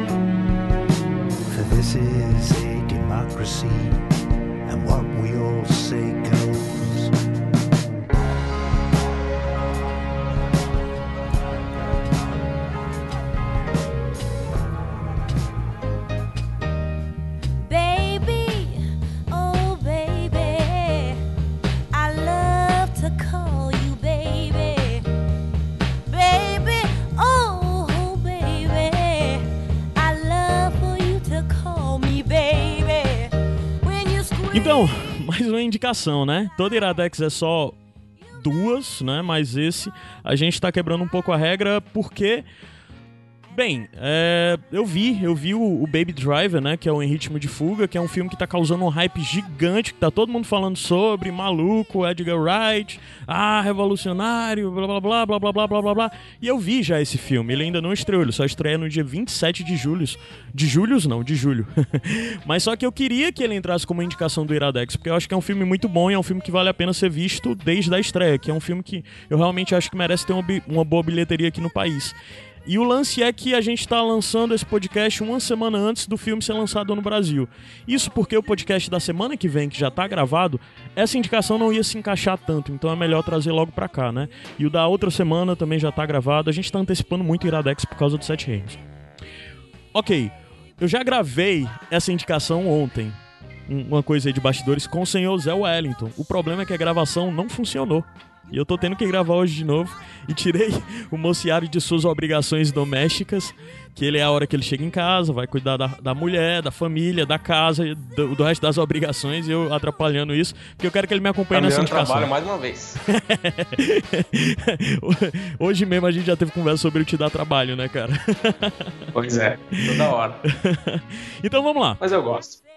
Vai, então tu me pergunta qual é a sinopse agora, vai, Mociara. Finge que é bem natural. qual é, a, qual é a sinopse desse filme, então, Caio Anderson? É, Foi bem natural? foi, foi bem natural. então, Baby Driver é um filme que conta a história do Baby, que é um garoto, talvez ele tenha o quê? Na faixa de uns 20 e poucos anos, que ele é piloto de fuga de assalto. Existe um- um- uma pessoa que comanda, que tem, sei lá, contato de informações de cantos e faz planos pra assaltar. Então ele forma equipes pra assaltarem esses locais. E o motorista sempre é a mesma pessoa, por mais que as equipes não sejam. O motorista sempre é o Baby, que é esse carinha estranho, bem estranho. Porque ele sempre tá com fone de ouvido, ele sempre tá ouvindo música, ele parece ligeiramente au- autista. E meio que ele tá. Ele é um cara que não Parece combina. um pouco você também, né? Não, me respeite. Mas ele é um cara que não combina tanto com essa coisa de estar no meio desses assaltantes, que são caras bem berés, bem dentro daqueles estereótipos de filme de assalto norte-americano, sabe? Caras violentos que, se necessário, matam e o caramba quatro. Aí, com o tempo, a gente vai descobrindo quem é o Baby e por que ele está envolvido com essas pessoas, o que o levou a chegar até aí e como, de certa forma, ele está preso a isso. Ele não tem muita alternativa. Ele tem que continuar sendo motorista dessas pessoas. E o lance é, ele é um motorista do caralho. Tipo, ele dirige muito, cara, muito. É, é impressionante a habilidade do cara atrás do volante. É, tipo deixa Velozes e Furiosos no chinelo, sabe o que o cara faz? Ele é um virtuose dos vol- do volante. E além de tudo isso, ele sempre tá com música. Ele sempre tá escutando música. Ele sincroniza o tempo dos assaltos e do que ele tá fazendo com música. Ele fica tipo, ai, esse assalto, o plano é esse, vai ser mais ou menos essa abordagem, é pra demorar tanto tempo. Ele escolhe a música certa pra aquilo e a música se sincroniza com o tempo que ele tá esperando a negada entrar e sair do recinto pra ele dirigir e ir embora, sabe? Tipo, o momento que a música acelera é o momento que ele vai dirigir. É louco nisso. E além disso, tem o lance todo que ele. ah, o filme sempre tá fazendo você ouvir música. Tu sabe o que é diegético? Die, diegese, assim, dentro de filme, não? Não faço a mínima ideia. Em cinema, quando se fala de diegese, é quando, por exemplo, um, um conceito narrativo, ficcional e tudo mais está inserido dentro do filme. Quando, por exemplo, uma música que tá tocando e a música não tá tocando só como pro, pro espectador, tá tocando pras pessoas, sabe? Entendeu? Então isso é diegético, entendeu? Quando não tá, ele é. Ele é tipo adiegético. Então, na verdade, as músicas que tocam não são só, só nós que estamos ouvindo. Ele, também tá ouvindo, não é só Pronto, trilha o lance é sonora, que né? geralmente só ele tá ouvindo, porque ele tá com fone de ouvido. Às vezes ele tá escutando a música um pouco mais alto e tudo mais. Mas o lance é que a- o filme, é, pra mim, a maior genialidade desse filme, a coisa que mais se destaca nesse filme. Tem duas, mas a que mais se destaca pra mim é a mixagem de som. Porque o cara tá ouvindo música, ele tá andando na rua e meio que é uma música, sei lá, um ska ou sei lá, algum outro estilo desse, sei lá, um jazz, alguma coisa assim. Mas o que começa a acontecer ao redor dele entra dentro da música. Tipo, se ele tá andando e ele vai abrir a porta de um bar, toca o sininho, o sino vai tocar e o sino se encaixa com a música, ele tá no tempo da música. Ele é como se alguém, sei lá, alguém tá tocando um- numa banda, sobe um cara e começa a tocar junto com a banda uma gaita, uma banda de punk rock, sobe um cara e começa a tocar uma gaita no meio do punk. E o filme faz isso com os instrumentos, sei lá, com a cidade, com o som dos carros andando, com a- as portas abrindo, com é, batidas na mesa, sei lá, com eles meio que sapateando na rua. Tudo que ele faz vira música dentro da música que o cara tá ouvindo. Isso é genial, cara. Isso é tipo. Óbvio que isso não é totalmente original. Você já viu isso em outros filmes, né? Sei lá, num, num filme de sapateado, você vê o cara sapateando no ritmo da música, o som do sapato batendo se encaixa com a música, por exemplo. Mas o lance é que ele faz isso de uma forma muito criativa, que, assim, mesmo o Edgar Wright, que é um cara que todos os filmes dele são muito relacionados com a música, é surpreendente ver ele conseguir fazer isso de uma forma tão... Essas músicas do filme são músicas já clássicas, tipo as do Guardiões da Galáxia, assim, que são só músicas famosas Não, mesmo? ele cara, não, tá cara. músicas desconhecidas pra gente? Tem mais música desconhecida mesmo. Tem uma outra música conhecida, assim, sabe? É, mas a grande maioria das músicas são músicas desconhecidas e músicas que eu fiquei me perguntando, caramba, o que é isso? Eu vou atrás de ver. E tem a playlist. Por sinal, tá tocando aqui no fundo alguma dessas músicas. E assim, procurem escutar, além de ver esse filme, procurem escutar as músicas, porque as músicas vão ganhar um significado diferente pra vocês, como por exemplo Guardiões da Galáxia ganha. O lance do Guardiões é que é, é- é- é muito fácil referenciar isso, né? Porque o Guardiões mistura muito as músicas do BG com como se as músicas estivessem de fato tocando naquelas cenas, naque, naqueles ambientes, né? E, e o Baby Driver tem muito disso, mas ele consegue ir além por esse lance de fazer com que o ambiente onde o Baby tá se misture com o restante da música, sabe? E como ele tá sempre fechado nesse fone de ouvido dele, ele tem diálogo também ou ele fica tem, só tem, sempre tem. quieto? Tem até o lance que literalmente ele parece alguém autista, autista, porque ele tá com fone de ouvido e às vezes ele é desafiado de. Você prestou, você escutou alguma coisa que alguém disse ao seu redor e ele repete tudo que as pessoas disseram. E o filme dá uma justificativa de por que ele escuta tanta música. Ele tem um problema, isso no filme é explicado de por que ele escuta tanta música, ele sempre tem que estar com música. E é bem convincente, sabe, ao meu ver. Aí, o filme também, no final das contas, vai falando sobre quem é, de fato, o Baby, é, quais são as origens dele, por que ele tá com aquelas pessoas, quais são as obrigações, o que prende ele àquele mundo. Aí tem todo o lance que no final, é, para quem viu o trailer mesmo, já vê que tem uma coisa de par romântico, e, e eu acho que é algo que geralmente talvez eu passaria batido, não falaria, mas eu acho que vale a pena falar, porque é muito interessante o relacionamento dele com a menina, que, que, é, que faz esse par romântico com ele, né? Que é a, a personagem, o nome da personagem é Debra, interpretado pela Lily James. É, é muito interessante porque eles têm uma química sensacional, cara. É fácil química como eu não vi há muito tempo, sabe? Entre. Principalmente nesses filmes um pouco mais pop, assim. Ah, em falar que o filme é mais pop, é, as pessoas talvez fiquem meio pensando, filme de fuga, é, filme de, de motorista. Aí o pessoal deve, sei lá, pensar em, em Driver, né? Que é o filme. Tu viu Driver? Não, não vi. O Driver é um filme de um motorista envolvido de coisa de assalto e tal, também do mesmo jeito. E geralmente talvez as pessoas pensem nisso, né? É, o Driver é com Ryan Gosling. Mas só que ele não chega ao nível de Driver, apesar de ter a coisa de um motorista fantástico e tal. Mas aí você já pensa em filme de assalto, talvez associe em algo tipo 11 Homens e um Segredo, sabe? Mas ele também não é pastelão igual o o 11 Homens e um Segredo, porque na verdade o Driver me levou a um nível de tensão que eu não esperava que eu fosse ter. De é um filme que lá pelo meio você tá muito desconfortável, de você tá agarrado na cadeira. Não é um filme de terror, mas é um filme de de tensão, de, de, de mistério. Porque você não sabe literalmente o que vai vir. Porque por mais que tenha construções de coisas que parecem óbvias, o Edgar Wright é muito bom em quebrar sua expectativa. De tipo, tu acreditar, agora vai acontecer isso, e ele te vem com uma coisa de caramba, eu não esperava isso. Não desse personagem, não nesse momento. E o filme faz essas construções de ficarem brincando com as tuas expectativas muito, sabe? De tu espera algo, ele vem, frustra, traz algo diferente. E, e- e é surpreendente essa capacidade de um filme sobre algo pop, porque todos os filmes do Edgar Wright são sobre. Sobre é, é, cultura pop e, e diálogos e coisas mais pop assim. E é impressionante ele conseguir fazer isso dessa forma, como ele faz com, com, com esse filme, né? O Baby Driver.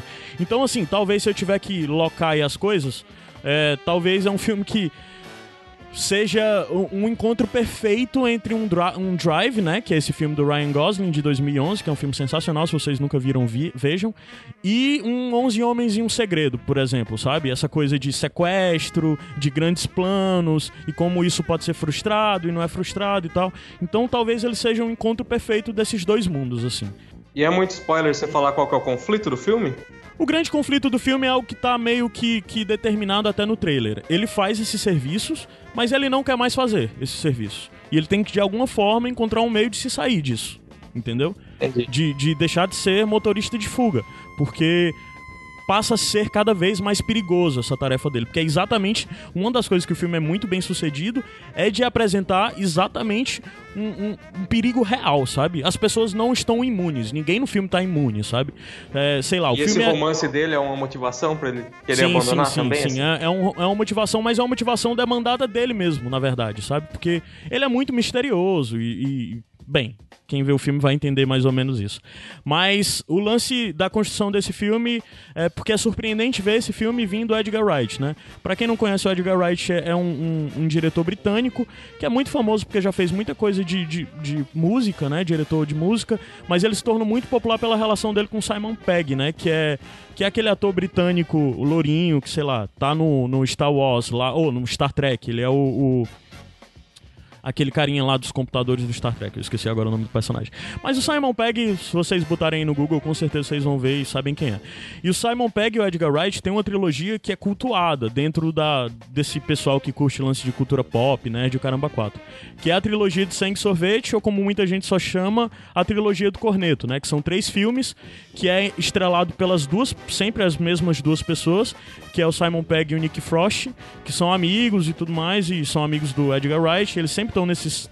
Eles são os protagonistas desses três filmes. O Edgar Wright é o diretor e roteirista dos três filmes. E cada um desses filmes falam sobre uma coisa diferente. É uma trilogia, mas um não é continuação do outro. São personagens diferentes em cenários diferentes. Sei lá. O primeiro é o Shaun of the Dead, que aqui no Brasil ficou com o nome de Quase Todo Mundo Morto, ou algo desse tipo, eu acho. Não lembro agora bem o nome. É, como é o nome dele em português. Mas ele tá faz... é um filme sobre zumbi, invasão zumbi, sabe? A piada dele é essa. O Hot Fuzz, que o nome dele aqui no Brasil é Chumbo Grosso, e o, e o, o Shaun of the Dead, o nome dele é. Como é o Shaun of the Dead? Er, todo, é, Todo Mundo Quase Morto. O Hot Fuzz é um filme que são dois policiais. é, dois policiais, os dois policiais são interpretados por esses amigos, Simon Pegg e, e o, e o Nick Frost, e meio que é uma comédia policial de ação, sabe? E o terceiro filme é o The World's End, que aqui no Brasil ficou como Heróis de Ressaca, que já mistura outra coisa bizarra, sei lá, são os amigos que se encontram depois de muitos anos pra fazer um pub crawl. Pub crawl é aquele negócio dos amigos saírem bebendo ao redor da cidade, em todos os pubs que tem na cidade, até um deles cair. Mas o filme, na verdade, é sobre outra coisa nada a ver, mas o lance é que é outra coisa nada a ver que eles vão ter que lidar nessa cidade que eles estão. É, eles vão ter que lidar com o fato deles lidarem com esse desafio que tem nesse filme, mas estando todos muito bêbados. E o filme é excelente. Então essa é a trilogia Corneto. Além disso, o Edgar Wright também dirigiu o cultuado o Scott Pilgrim, né? Scott Pilgrim contra o Mundo, que é fácil, uma das melhores adaptações já feitas na vida pra quadrinho, né? Porque é, e a linguagem de Scott Pilgrim, que é muito dinâmica, muito parecido com a nossa, coisa de internet e tudo mais, combina muito bem com a linguagem do Edgar Wright. E daí já vem a outra coisa que, que dá pra referenciar pra quem já viu Scott Pilgrim, tem uma certa expectativa em relação ao Baby Driver. Porque tu, tu já viu Scott Pilgrim, né? Tu me disse? Sim, já vi, esse já. O lance do Scott Pilgrim, que uma das coisas que se destaca é a montagem do filme, né? A edição do filme. É muito dinâmico e é muito rápido. E tem muita coisa de, de usar até mesmo coisa que, sei lá, parece YouTube às vezes, né? Principalmente YouTube agora, ele, né? ele também é bem, bem videogame, bem. Sim, sim, sim. O Scott música, Pilgrim antecipou coisa pra gigante, caralho. né? O Scott Pilgrim antecipou coisa pra caralho que a galera tá começando a fazer agora. O Scott Pilgrim já fez isso e, sei lá, foi 2010, né? Eu acho que o filme saiu.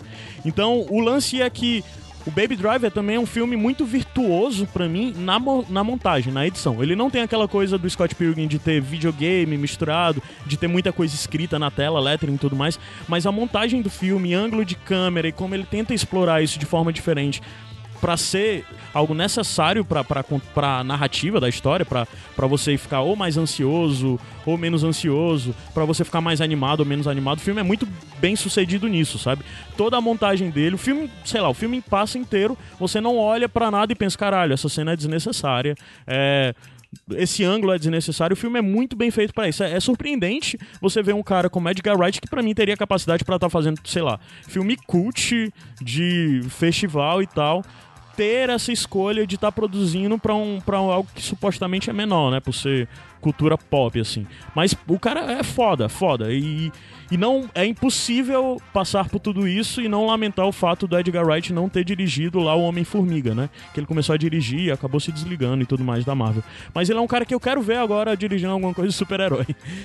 Talvez o Baby Driver seja um começo disso, porque inclusive ele já disse que não é super-herói, tá? Mas é um pouquinho, tem um pouco dessa linguagem. Mas uma das coisas que ele já falou também é que ele quer fazer uma continuação pra esse filme. Na verdade, ele não quer fazer.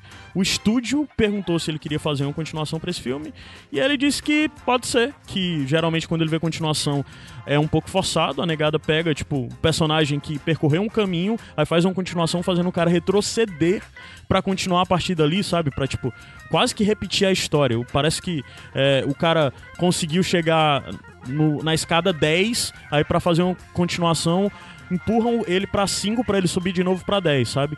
O lance do, do E você acha que cabe? não, o lance do Baby Drive é que ele chegou na 10. é, eu tô falando isso de forma metafórica, eu não tô falando nem de melhorar nem piorar na jornada dele. Mas ele chegou na 10 e a 10 tá perfeito pra ele continuar pra 20, sabe? A jornada dele agora, depois que esse filme apresentou, é perfeito pra continuar daí pra frente, sabe? E, e sobre as- os personagens que são introduzidos e tudo mais, dá perfeitamente pra coisa continuar de boas, facilmente. A última coisa, assim, pra fechar é. O filme tem muita gente conhecida, sei lá. O filme, uma, sei lá, um, um, um mesmo, uma aparição bem interessante que tem no filme, é que tem o Flea, o baixista do Red Hot Chili Peppers. Ele tá como um dos assaltantes lá de um dos grupos que o Baby Driver trabalha. E além disso, ele tem o Kevin Spacey como um dos personagens principais, o Doc, que é meio que o chefe da quadrilha. E tem também o John Hamm, que é o famoso Draper lá do. do. do, do como é o Mad Men, né? Ah, tem o John Berntal, que é o Demolidor. Não, Demolidor não, pô. O Justiceiro do, da série da Marvel, né? Que também, sei lá, ele era aquele O personagem. Shane do Walking Dead, É, o né? Shane do Walking Dead. E tem o Jamie Foxx, cara. E o Jamie Foxx tá muito bem nesse papel. É, o John Hamm tá sensacional, sensacional. E é isso. É um filme, puta filme, com muita gente boa. E eu acho que é um filme que fácil, fácil, fácil é um dos melhores do ano, sabe? Sei lá. A gente vai falar desse filme no Iradex de final do ano, quando estiver falando de listas sobre os melhores filmes do ano. Esse filme com certeza vai estar lá. Fácil. E com certeza, Por esse pra tanto mim, de música, ele é obrigatório ser visto no cinema também, né? Sim, sim, é muito legal ver música, porque é exatamente o lance. E ir pra uma sala boa, sabe? Você conseguir ir pra um IMAX, assim, pra pegar o som chibata, pra você fazer todo o lance de ambientação, de você tá escutando a música enquanto tá escutando o som dos passos se misturando com a música do lado direito ou do lado esquerdo, ouvindo de trás de você, sabe? Sensacional pra isso, sensacional. Esse filme é um filme que pra mim tem que concorrer no Oscar em pelo menos mixagem de som, sabe? De tão animal que o filme é, sabe? Então é isso, acho que já deu pra falar bem sobre o filme. Conheçam, vejam isso, mas além de tudo, vejam, conheçam a obra do Edgar Wright. Procura aí ver Scott Pilgrim se você nunca viu. Procura conhecer também a trilogia Corneto. É, os três filmes são muito bons. É algo que provavelmente ainda vai voltar aqui pra gente falar mais no Iradex, principalmente com o Zé, que ele é fanático pelo Edgar Wright.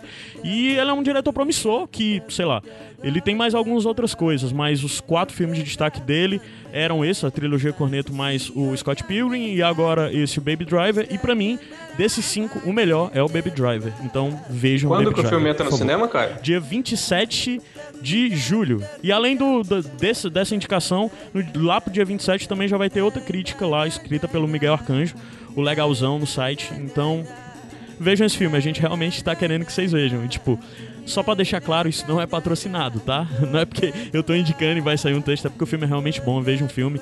E a gente tá procurando fazer um- algo um pouco diferente que o Iradex nunca faz, que é falar sobre algo que tá na crista da onda e tudo mais, e até mesmo antes de lançar. Mas vejam, pronto, é isso, indicação. Falou, vou subir a música. E depois volto o. Iradex normal, mas eu volto pra me despedir, mas eu volto sem o Alegrão.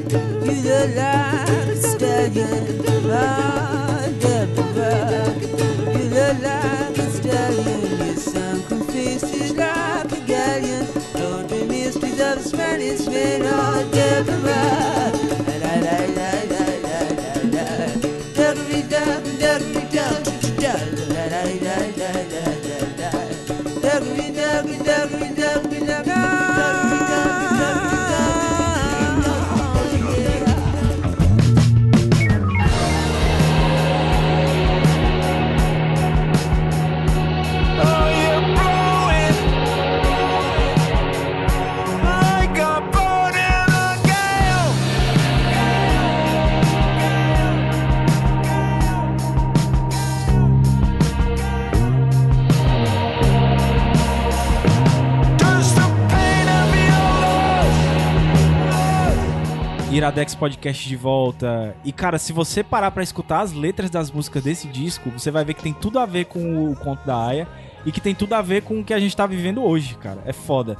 Então aí já vem a, uma- a minha primeira bonus track e já explicando uma parte da playlist, que é esse disco maravilhoso do Roger Waters, lançado agora no mês passado. É, Is This the, the Life You Really Want? E, e com esse disco, eu acho que ele meio que é mais um marco da carreira dele. Se o The Wall foi um marco pra ele dentro do Pink Floyd, querendo expressar o que ele é, via em questão de fama, em questão de relação com os fãs, em relação com a família, em relação com ele mesmo, agora ele vem com esse disco tentando expressar a relação dele com o mundo e das pessoas com os governos. Então, assim, é um disco político, é um, um disco que toma partido pelo lado do povo, pelo lado do indivíduo.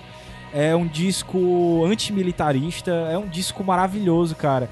E uma coisa que me deixou um pouco triste é um disco com um pequeno tom de despedida. Então, assim, eu, eu comparei muito com o, o, o Black Star. o Black, Star, do Bowie, cara. Medo. E fiquei, Arrepiou. com, e fiquei com muito Caio medo. arrepiou literalmente. Inclusive a música que a gente vai encerrar é eu, eu vejo uma despedida dele, sabe? Então assim, fiquei até meio emocionado aqui, é foda. Porque um dos meus sonhos, a Pink Floyd é a minha banda preferida, e um dos meus sonhos é agora é já era ver o Roger Waters ao vivo, mas eu queria ver o The Wall e eu não quero mais ver o The Wall, eu quero ver a turnê desse disco. Aonde ele for, eu vou. E, e vai ser foda. E ele tem tudo a ver com o conto da Aya, como eu falei. Eu escutei muitas vezes o disco em loop, lendo o livro, e as letras batiam certinho. Então eu indico demais você acompanhar o disco com a letra. Fala muito sobre o mundo que a gente está vivendo agora. Fala sobre o Brasil que a gente está vivendo agora, em muitos aspectos, seja eles políticos, seja eles sociais. E fica essa dica. A primeira parte da playlist foi o disco do Royal Blood, que também tá entre. Sim, não precisa nem eu dizer que o melhor disco pra mim do, do ano é o do Roger Waters. Eu acho difícil ter outro, mesmo tendo é, grandes promessas vindo aí. Ainda tem Queen of the Stone Age, tem Arcade Fire vindo aí também. Mas eu acho difícil ter algum melhor, pra mim, pelo menos. E um disco que também saiu esse ano que é muito bom e que tá dando o que falar nas redes sociais aí é o Royal. Blood, que a gente já tinha botado pra tocar aqui antes, né? Várias vezes, cara. Sim. E, E tem gente dizendo por aí que é ouvinte, É. que escuta tudo, que tem ah, descobri a banda essa funcionário, semana. tem funcionário que descobriu Descobri essa a banda semana. essa semana, devia ter vergonha. É, e o disco do, Sério? do Não Royal Blood, nomes? confirma pra mim só o nome do disco que eu me esqueci agora. O disco do é Why, é Why We Did Get So Dark, Que né? inclusive É. How Did We Get So Dark? né? são, é, é, tudo a ver também com Sim. o Agin, né? Algumas músicas, inclusive, batendo os títulos e as letras. De certa forma, foi, foi, foi por isso que eu trouxe também. Aham, Gabs. Mas não foi por preguiça, eu Tá juro. certo, Gabs. Mas fica aí a minha bonus track, esses dois discos pra vocês escutarem. O Royal Blood com certeza vai. é, é, é, eu, apesar de ter gostado mais do disco anterior deles, eu acredito que eles continuam como grandes promessas dentro do rock. Ainda mais sendo dois caras só. É um duo, né? E vai dar o que falar ainda pela frente aí. Então, uma, um, um mestre consolidado e um, uma grande promessa aí pra frente da, da música. Con- confiram aí Royal Blood e Roger Waters. Só pra falar bem rápido, eh, eu não ouvi muito o disco do Roger Waters, ainda escutei uma vez perdida, eu tenho que parar pra ouvir de verdade. Mas o disco do, do, do Royal Blood eu já ouvi bastante. E ele é um disco mais fácil, ao meu ver. Ele é um disco com menos peso, ele é um disco com. Ele tem aquele. Tu falou que te- ele te lembra o, o Queens of the Stone Age. Sim. É porque eu acho que ele carrega um pouco do cinismo que o, o Queens tem de fazer música dançante com temas um pouco mais darks, com letras mais sarcásticas e tudo mais. E esse disco do Royal Blood tem esse rock and roll sarcástico aí que, que o Queens é tão bom em fazer. Pronto, é, isso. É, só- e, a, e a tua bonus track? Não, eu vou subir a música e vou descer, porque na verdade tu passou direto, mas tem bônus track de outras pessoas. Ai, tem. Eita. Desculpa. Tá. Desculpa. Não fala, né? Falhei. Falhei. então eu vou subir a música. Sobe. Part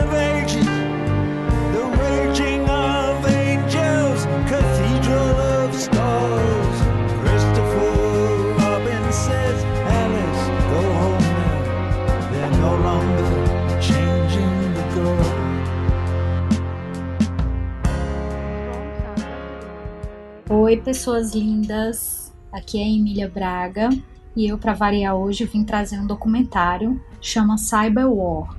é uma coletânea de entrevistas temáticas sobre hacktivismo, onde cada um dos 16 episódios de cerca de 22 minutos mais ou menos fala de um fato ou de um tema específico envolvendo cyberataques, como o, o hack que aconteceu na PSN, é, aquele da canadense da Ashley Madison, que era uma rede, uma rede social de namoros virtuais. Os ataques da Síria, aquela guerra civil que está rolando lá, também tem cyberataques envolvidos lá. O mercado de Zero Day, ele explica o que é o Zero Day e fala desse mercado negro que está envolvido nisso. Tem um episódio que fala sobre o vírus e o Stuxnet e também sobre os ransomware, que são aqueles ataques que sequestram informações e que cobram resgates de empresas e que tem sido um problema crescente no Brasil nos últimos tempos. Inclusive, dias desses, agora, mesmo em junho, já aconteceu sequestros de dados de empresas, né? O repórter da canadense Vice, Ben Makush, é quem escreve, entrevista e que produz o documentário. E ele viaja ao redor do mundo para encontrar e entrevistar hackers, oficiais de governos e ativistas dissidentes. O documentário ele é neutro, ele não fala bem de um ou de outro, não defende, ele é, ele é muito bom sim para você ver os lados que envolvem todos os, os temas que são abordados. Esse documentário ele foi transmitido no final de 2016 e, como eu disse, ele tem 16 episódios, de cada um de mais ou menos 20 minutos. E infelizmente para nós brasileiros os vídeos não ficam disponíveis. Mas tem no Tivira, porque foi assim que a gente fez. O primeiro episódio fala sobre o Anonymous. Eu achei ele no Vimeo, no, no perfil do Anonymous lá, Anonymous Vídeos. E eu vou pedir para os meninos linkarem na publicação desse episódio. Certo? É isso, um cheiro no cangote de todo mundo. Tchau! Part that is envious, cold hearted and devious, greedy, mischievous, global, colonial, bloodthirsty, blind, mindless and cheap, focused on borders and slaughter and sheep, burning our boats, bulldozing of homes, given to targeted killing with drones. Tu baixou mesmo? Baixei. Ah, tá. Essa Mas música, eu nunca Caio. sei se tu baixou ou se não baixou. Essa música, Caio. Essa música é foda. Essa música é incrível. Estou quase chorando aqui já. Gabs já falou isso várias vezes nesse Per- perdão, eu, eu errei, eu pulei a- a- o bônus track, né? Não, mas sem muito bom, problemas. mas muito bom o bônus track da, da Emiya. Sim. Arigatop. Arigato. Arigatop. Tu acabou de inventar isso? Não, eu vi na internet. Arigatop Ah, é? é bom, cara. Arigatop é muito bom. Arigato, só lembrei do Kaique Pituba. E aí, Caio, e você? Vai, ímpar. vai tu. Tá bom. Vou indicar uma indicação Perdeu similar a chance, perdeu a chance. Eu não entendi. Vai tu, o que é que rima com, com vai tu? Ah, Vai, Sim. só vai. é... Eu vou indicar um anime que também está no Netflix, certo? Um anime em 11 episódios chamado Zankyo no Terror, ou, em inglês, Terror on Resonance. Né, terror em ressonância, alguma coisa do tipo, né? É um, anime, é um anime que também trata sobre terrorismo. Ele se foca em dois adolescentes com codinomes 9 e 12. Eles fazem. Eles criam uma entidade terrorista chamada Esfinge e fazem. começam a fazer jogos com os policiais de Tóquio. é, com charadas que vão levar esses policiais, ou não, caso não, não, não descubram a charada, a locais que vão ser explodidos na cidade de Tóquio. Eles brincam com a ideia de, de, de, uma, ide- de uma rede utilizada para o terrorismo e eles fazem charadas diárias para esses policiais. Né? É muito interessante, é um anime muito bom, de 11 episódios, que trata sobre... Fechado? É fechado, tem começo, meio e fim. E ele é, é dirigido por um nome que, caso as pessoas não, não assistam anime, não vai ser só mais um nome, mas pra quem assiste anime, ele é dirigido pelo Shinichi, Shinichiro Watanabe, que é nada mais nada menos que o diretor de um clássico chamado Cowboy Bebop, né? E também do Samurai Champloo, que é outro anime muito bacana. Então, assim, o, o diretor é muito bom, a trama é muito interessante. Ele trata de, de terrorismo no mundo contemporâneo similar, de forma similar ao Ajin, só que sem a questão fantasiosa, né? Dos, das pessoas que não morrem. E é isso. Acho só queria dizer isso. Tipo, se vocês curtem é, tramas que envolvam perseguição policial, jogo de gato, de gato e rato, assim, vale muito a pena. Zankyo no Terror, Terror on Resonance. No Netflix tá lá tudo direitinho pra você só assistir e ser feliz. Certo. E o teu, Caio? Tu não tem. with a glass inlaid with gemstones on a pool around the evening among the perfumed roses wait for her with the patience of a pack horse loaded for the mountains like a stoic noble prince E sim, eu tenho um bônus track. Durante a gravação, eu disse uma outra coisa, inclusive. Eu indiquei uma outra obra como bônus track, mas acabou que eu tô apagando. tô botando essa aqui, tô falando sozinho, vou fechar o programa sozinho, silenciando meus amigos, infelizmente. Mas é só porque é um filme que eu quero indicar, que é um filme, uma produção cearense, que eu vi aqui. Felizmente, eu tive a oportunidade de ver uma pré-estreia com diretor e elenco. E é um filme que eu gostaria, inclusive, de trazer para um Iradex Podcast cheio, mas eu precisaria que as outras pessoas vissem. Infelizmente, é um filme que está em cartaz em pouquíssimas cidades, em pouquíssimas salas. Mas se tiver na sua cidade, provavelmente vai estar nos cinemas de arte. Procure. O nome do filme é Os Pobres Diabos do diretor cearense Rosenberg Cariri. Ele estreou no começo desse mês de julho, então provavelmente é os últimos dias dele em cartaz, por onde tiver. Se você não conseguir pegar, talvez você esbarre num futuro, sei lá, no YouTube. Se você acabar esbarrando nesse filme, por favor, veja, considere ver. O filme Os Pobres Diabos conta a história de um grupo circense que roda o interior do estado, aqui no Ceará mesmo, e, e- e era algo muito comum que acontecia, que na verdade ainda acontece, de grupos desses que são bem pobres e bem humildes, que rodam o interior do Ceará, meio que vivendo às sombras de um passado glorioso, onde havia espaço para esse tipo de obra, para esse tipo de artista dentro do país de uma forma geral, especialmente aqui no Ceará. Então o filme é muito bonito porque ele mostra esse grupo de, de artistas circenses e os desafios que eles têm de chegar num terri de uma cidade nova, procurar um território abandonado, uma área abandonada, montar seu circo e dar um jeito de atrair as pessoas para irem assistir. E, e a forma lúdica e bonita como tudo é mostrado dentro do filme, o amor pela arte dessas pessoas, os desafios que eles passam. Rosenberg Cariri é, é um dinossauro do cinema brasileiro, especialmente do cinema nordestino, cearense. Ele é, é o pai, né, o, o chefe da família Cariri, né? Tanto ele, como o Petrus Cariri, que é o filho dele, como a filha, que agora eu esqueci o nome, todos são envolvidos com cinema. O Petrus é diretor, já tem vários filmes lançados. É, o Rosenberg também, né? Já é um senhor de 63 anos. É, o Petrus é um pouco mais novo, o Petrus deve ter 40 e poucos anos. E a filha também hoje em dia trabalha junto com eles na produção. E, e é muito marcante, eles são muito importantes pro, pro nosso estado, pro cinema do nosso estado e mesmo pro cinema do Nordeste do Brasil. E esse filme tem um elenco bem global, tem o Chico Dias, tem a Silvia Buarque, tem a Verado Pontes, Gero Camilo, e tá todo mundo muito bem no filme. É um filme muito engraçado, que você ri muito, e é um filme emocionante, porque ele não fica insistindo no drama, mas só que é uma coisa meio latina, aquela coisa de você ver a- o pequeno, a pobreza, a beleza nisso, mas ficar um pouco triste pensando de como aquilo tá fadado ao fim por ser preso a um passado ou ser preso a um modelo que comercialmente não é mais interessante assim. E o filme fala muito sobre isso e fala sobre esses artistas e como eles lidam com a arte. A arte é a única coisa que eles têm para falar com o mundo, para se expressar diante do mundo, quando todo o resto foi tirado deles. Então assim, isso é só um bônus track, eu tô me estendendo, mas é porque é realmente um filme muito bonito, então por favor, se vocês puderem, vejam Os Pobres Diabo. Para fechar esse programa, a gente vai fechar de uma forma um pouco diferente. Eu tô editando esse programa, tô entregando, tipo, em cima da hora, muito atrasado, muito depois do que era para entregar, é, porque teve esse lance todo de ter uma indicação a mais. No dia do lançamento desse programa, teve a notícia da, da morte do Chester, né? Do Linkin Park. Ah, o Chester Bennington. E assim, Link Park nunca foi uma banda muito importante pra mim. É uma banda que eu sempre achei simpática. Eu gosto de umas músicas ou outras. Eu sempre fui muito com a cara do Chester, né? O vocalista da banda. Eu gosto muito da figura dele.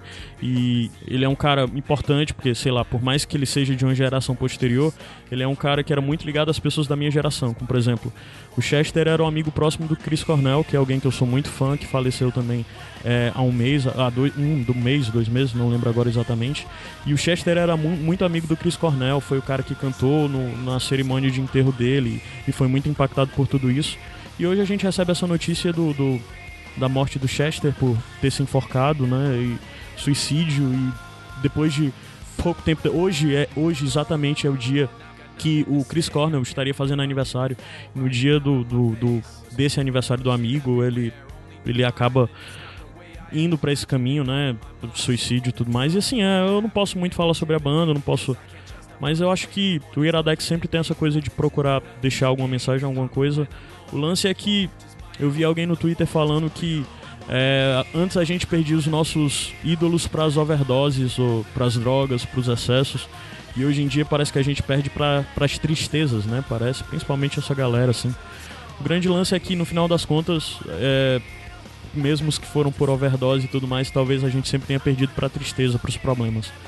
Então, meu recado é muito simples, de vamos olhar para o que está ao nosso redor, vamos ver quem está ao nosso redor e que talvez esteja precisando de alguma coisa, de um apoio, de um suporte. é, e vamos entender que depressão, é, pessoas que têm, têm episódios de depressivos, pessoas que já passaram por tentativa de suicídio, coisas desse tipo. No final das contas, isso não é frescura, isso não é fuga, isso não é covardia. Isso é um problema que, para ser contornado, o básico que precisa são pessoas ao redor que se preocupem e que tentem se mostrar presentes e dizer que as coisas podem melhorar de um jeito ou de outro. Então é isso, vamos olhar para quem está ao nosso redor e vamos, sei lá, vamos procurar ver quem a gente pode ao nosso redor ajudar.